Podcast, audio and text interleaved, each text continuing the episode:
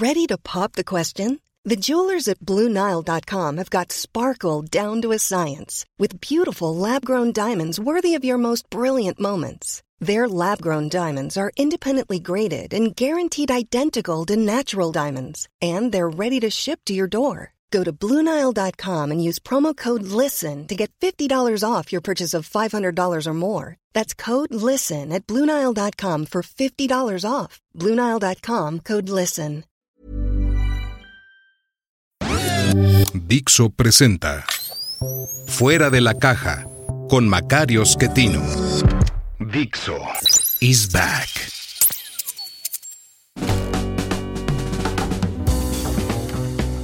Bienvenidos.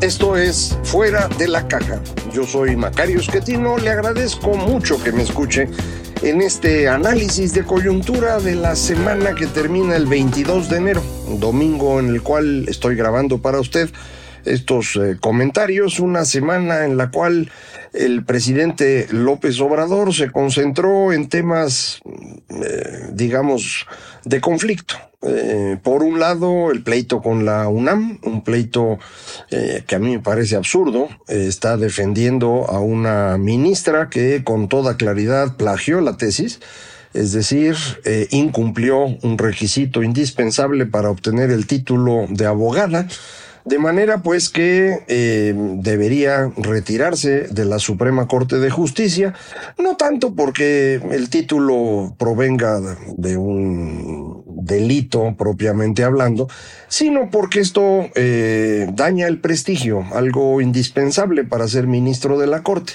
Eh, ya sabe usted que mi opinión es que las tesis de licenciatura son una reminiscencia del pasado, es algo que no debería existir, yo sé que existe y hay que cumplirlo.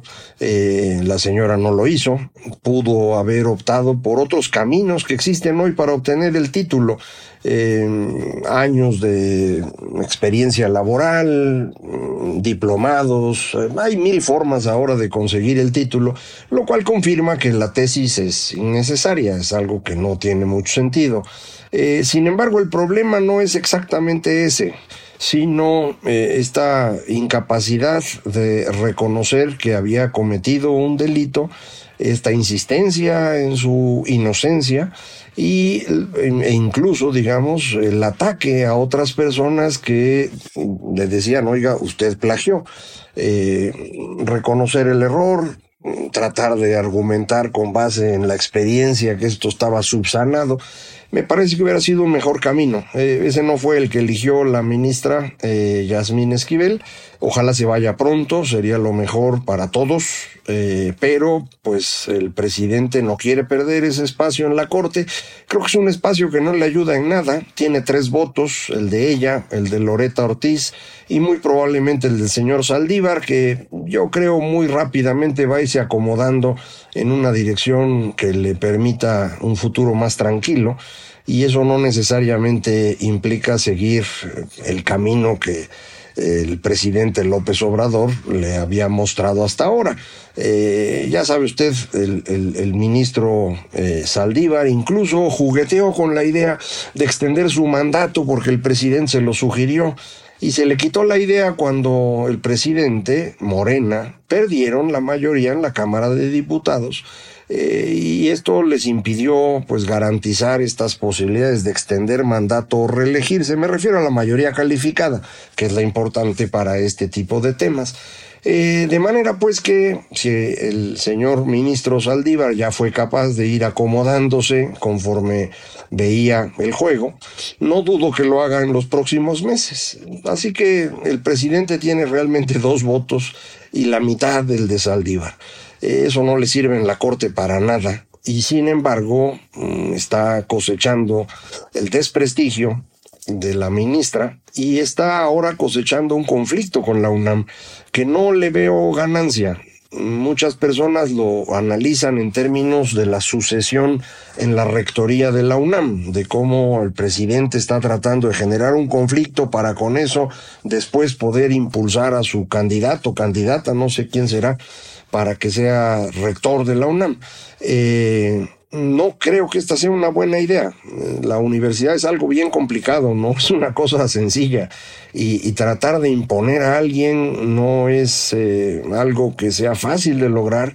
Eh, y menos cuando el presidente está en el ocaso de su gobierno. la designación del candidato del nuevo rector en la UNAM ocurrirá hacia fines de este año y para ese entonces López Obrador yo creo que no tendrá ya mucho poder. De manera que no, no le conviene este pleito. Está, como dicen ahora, alienando bases políticas relevantes, una izquierda tradicional de la universidad, en algo que no tiene mucho sentido, pero pues así es él, él entiende solo el conflicto, el enfrentamiento y cree que siempre cosecha Creo yo que esto no es así. Me parece que desde la elección intermedia los errores del presidente son ya muchos y le están costando más de lo que le dan. Y este sería un caso adicional en ello. Un segundo tema que al presidente le, pareció muy importante esta semana es que estemos atentos al juicio de Genaro García Luna en Estados Unidos. Yo creo que está bien, hay que estar atentos a ver qué pasa ahí con esto. No me queda todavía muy claro el proceso de, del señor, eh, que fue secretario de Seguridad, eh, que posterior a eso juntó una fortuna considerable, que al presidente le parece es mala vida, a lo mejor así es. Eh, en el juicio creo que no se va a discutir eso, sino su relación durante el tiempo que fue secretario de Seguridad, por un lado con organismos estadounidenses y por otro lado con cárteles de criminales. Eh, sí va a ser importante saber esto. Eh, vamos a tratar con base en ello de tener una mejor idea de la relación entre estos tres grupos distintos, gobierno mexicano, gobierno estadounidense y grupos criminales, que a su interior, como sabe usted, no son monolíticos. Eh, y es importante aprender, entender, entonces en eso va a ser muy útil. No creo yo que vaya a salir la basura que el presidente espera para echársela encima a Felipe Calderón, a quien le tiene un odio muy especial, o probablemente ni siquiera a distintos grupos de, gobiernos anteriores, así que a lo mejor no, no cosecha tanto como él espera. Pero pues ya nos dijo que estemos atentos, vamos a estar atentos a ver qué, qué aparece en este, en este juicio. Cabe mencionar que García Luna no se ha declarado culpable de nada. Eh, esta es una estrategia poco común.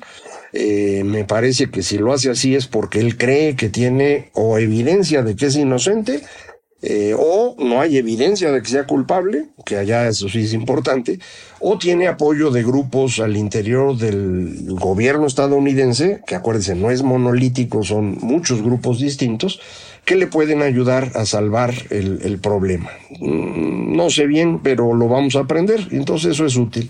Eh, un tercer tema asociado con esta cuestión entre jurídica y política en México fue el rumor a fines de la semana del fallecimiento del señor Gertz, el fiscal. Eh, aparentemente fueron rumores sin fundamento, pero sí está enfermo, sí tiene, dicen, cáncer de páncreas, Dicen que fue una intervención que se le realizó en Estados Unidos en la, en la columna vertebral, no, no sé yo. Eh, pero sí es claro que el señor Gertz hace tiempo que no se presenta en la fiscalía, eh, no estuvo en la reunión con eh, Estados Unidos y Canadá, entonces pues hay que pensar quién va a atender el changarro, ¿no? Porque no es así nada más de que estoy enfermo y ahorita regreso, es, es un puesto muy importante, se supondría que debía ser una fiscalía independiente de la del poder político, de la presidencia. No, no ha sido así. Es una tragedia esto. Eh, ahora, en este momento en particular, nada es independiente de la presidencia y eso es, es, es grave de por sí. Pero la fiscalía para eso se construyó como un organismo distinto, eh, un organismo autónomo, de hecho. Eh, no sé qué vaya a ocurrir. hay que recordar que para nombrar un nuevo fiscal, se requieren dos terceras partes del Senado y no los tiene el Obrador, de manera que va a tener que negociar. Eh, no sé cómo, porque no es lo suyo. Eh, vamos a ver qué ocurre. Se está mezclando junto con la votación que debe haber en diputados, también por dos terceras partes, al menos en principio, para nombrar a los consejeros del Instituto Nacional Electoral. A lo mejor puede haber ahí un intercambio, pero ya sabe usted, con López Obrador es difícil saber esto porque no es una persona proclive a la negociación y el acuerdo, es más bien bronco, ¿no? De, enfrentamiento. Vamos a ver. Eh, adicional a estos eh, procesos que hemos tenido en México, eh, hay ahora más información económica. En esta semana, de hecho, vamos a tener mucha información. Vendrán los datos no solo de la inflación de la primera quincena de enero, sino también del comportamiento de la economía en noviembre. la balanza comercial de diciembre y pocos días después, prácticamente hablando a fines del mes, tendremos el dato eh, oportuno del Producto Interno Bruto en el último trimestre de 2022. Todo lo que tenemos hasta ahorita apunta a una desaceleración y ya un comportamiento negativo durante los últimos tres meses del año. Aparentemente hasta el día de hoy, octubre fue todavía un mes con algo de crecimiento, pero noviembre y diciembre son negativos. Digo aparentemente porque no hay datos oficiales hay un dato oportuno del indicador global de actividad económica, hay el comportamiento de la industria manufacturera estadounidense, que en noviembre y diciembre tuvo una contracción en cada mes de más de un punto porcentual. Si ese mismo fenómeno ocurrió en México, debe haber hundido la industria, no lo sé, no hay datos todavía, ya lo veremos. Eh, pero el fenómeno no se concentra únicamente en manufactura, sino que abarca también eh, impactos sobre los servicios. Hasta ahorita lo que tenemos es datos de eh, el comportamiento genérico de ventas al mayoreo, ventas al manudeo y servicios no financieros durante noviembre y todos son negativos.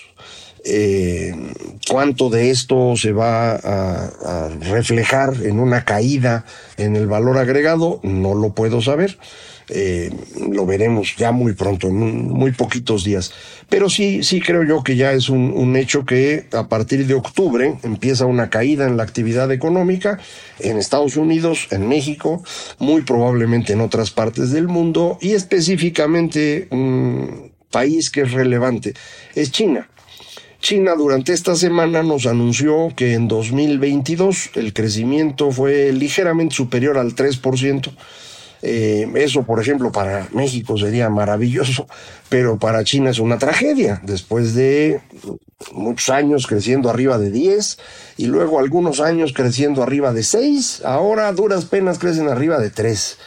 Eh, durante 2022 ese fue el comportamiento, pero también durante ese año eh, se cruzan las líneas de nacimientos y muertes en, eh, en, China y por primera vez desde el gran salto adelante del eh, presidente Mao hay una contracción en la población china. ¿De qué tamaño es este problema? No lo podemos saber. Acuerde usted que los chinos son bien complicados para sus cifras eh, incluso los datos de actividad económica no son claros, los de población menos, eh, pero todo indica que hay una caída en la población muy significativa eh, que confirma lo que esperaba el señor Peter Sihan, que tiene un blog, ha escrito algunos libros y ha insistido mucho en que China enfrenta la contracción eh, demográfica más grande en la historia humana. Nadie le ha pasado algo como lo que le está ocurriendo a China. Creo que tiene razón, es una combinación de varios elementos. Por un lado, la política impulsada por Deng de un solo niño por familia, un solo hijo, se convirtió en niño eh, porque por costumbres tradicionales las niñas no las ven con tan eh, con buenos ojos y hay una pérdida de vidas de, niñas muy grande. Eh, los datos indican asesinatos de niñas para tener niños, eh, pero a final de cuentas era un solo hijo por pareja y esto hace imposible sostener económicamente el, funcionamiento de la sociedad. Cada persona en China pues tiene dos padres y cuatro abuelos que tiene que sostener. Eh, en nuestra economía, por ejemplo, todavía cuando yo era niño, las familias tenían cuatro o cinco hijos, eh, ahora tenemos un par de hijos por familia, y más o menos con eso alcanza uno a sostener el funcionamiento. Los que trabajan financian a quienes tienen una pensión. En China esto no ocurre. Pero dado este proceso de asesinato de niñas para tener más niños, tenemos un índice de masculinidad en China muy elevado, lo cual significa una gran cantidad de hombres chinos que no pudieron encontrar pareja y eh, esto tumba el número de nacimientos. Eh, el proceso de urbanización que vivió China en los últimos años, 30 años, es el más rápido también en la historia humana. La urbanización y la educación de las mujeres son hasta hoy los eh, indicadores más claros de una reducción en la fertilidad. Eh, las mujeres conforme tienen más oportunidades deciden su vida independientemente del tema de tener hijos. Eh, los hijos son algo importante, pero no es lo único importante. Y esto reduce notoriamente la tasa de fertilidad. Recuerde usted la tasa de fertilidad, número de hijos por mujer, para mantener la población estable debe rondar 2.1, 2.1 hijos por mujer. Eh, en China estamos hablando de 1.1. Eh, así no se puede, no hay manera de sostener. Esto es antes de que viniera la apertura que se dio a fines de 2022 y sobre todo en enero de 2023 eh, que debe haber causado una cantidad muy importante de contagios de COVID y probablemente muertes. China dejó de contar, o, si están contando no nos dicen, eh, de manera que no sabemos de qué tamaño es el número de muertes en exceso. Eh, suponiendo que sea parecido a lo que nos ocurrió a los demás, pues estamos hablando de muchos millones de personas que habrían muerto por encima de lo normal. Aún sin eso, antes de que hubiera esta apertura, antes del efecto COVID, eh, ya había más muertes que nacimientos en China. Y esto implica una contracción de la población. Eh, para el futuro próximo, eh, China difícilmente podrá crecer. No es solamente porque les falte población, es también porque el esquema de desarrollo, lo hemos platicado varias veces, depende esencialmente de la inversión y cuando la inversión empieza a ser excesiva, el, modelo quiebra. Eso fue lo que le pasó a Japón en 1989 y de entonces al día de hoy Japón no volvió a crecer. Eh, a China le ocurre hoy lo mismo, de hecho le empezó a ocurrir en octubre de 2021, hace ya más de 15 meses, de manera pues que veo complicado que China crezca. Si China no crece, la demanda de materias primas en el mundo va a tener un desajuste. Esto es importante porque Sudamérica vive de venderle a China. Y esto va a significar un reacomodo bien importante en 2023. Una de esas cosas que la gente luego no se da cuenta hasta que de pronto dice, ay güey. Y este es el caso del ay güey. Estamos en este año en un eh, proceso en el cual América Latina en su conjunto trae temas políticos bien complicados, muy difíciles de administrar en todos los países, y a esto hay que sumarle que durante este año va a haber una recesión en Sudamérica, porque no van a tener a quién venderle. Para México esto va a ser menos grave porque nosotros le vendemos a Estados Unidos. Estados Unidos va a entrar en recesión, nosotros no vamos a vender, está bien pero es un fenómeno bastante más chiquito. Cuando Estados Unidos crece, crece al 2,5 o 3%, y cuando no crece, crece menos 1. Estamos hablando de un margen chiquito. China crecía 10, luego crecía 6, dicen que crecieron 3, este año no sé cuánto sea, pero estamos hablando de márgenes mucho mayores. Entonces, igual no compran soya, y uno se pregunta, ¿y qué va a vender Argentina? Igual compran menos petróleo, y entonces, bueno, ¿y qué va a vender Brasil? Eh, van a necesitar menos metales, bueno, ¿qué va a ser Perú? ¿Qué va a ser Chile? De manera que vamos a ver en 2023 un momento bien complicado en los países sudamericanos. Eh, aquí en México que andan discute y discute de la integración latinoamericana, que no tiene ningún sentido, eh, esto va a, resultar algo importante. Entonces, eh, me parece que, que no debemos menospreciar estos fenómenos demográficos, económicos y de comercio. Eh, simplemente por estarnos fijando en que si el presidente se pelea con la UNAM, o que si hay que ver el juicio de García Luna, o que si el señor Gertz ya murió, o le faltan unas horas, la verdad no tengo idea. Eh, pero recuerde usted, no hay que concentrarse en estos temas de corto plazo, porque el fenómeno hacia fines de este año y el próximo 2024 no van en una dirección de calma y tranquilidad, van en una dirección de incremento de turbulencia.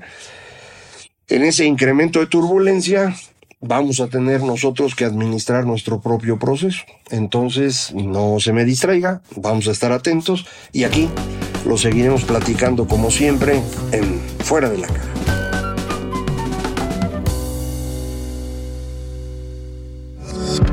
Dixo is back. Planning for your next trip? Elevate your travel style with Quince. Quince has all the jet setting essentials you'll want for your next getaway, like European linen, premium luggage options, buttery soft Italian leather bags, and so much more. And it's all priced at 50 to 80% less than similar brands. Plus, Quince only works with factories that use safe and ethical manufacturing practices. Pack your bags with high-quality essentials you'll be wearing for vacations to come with Quince. Go to quince.com slash trip for free shipping and 365-day returns.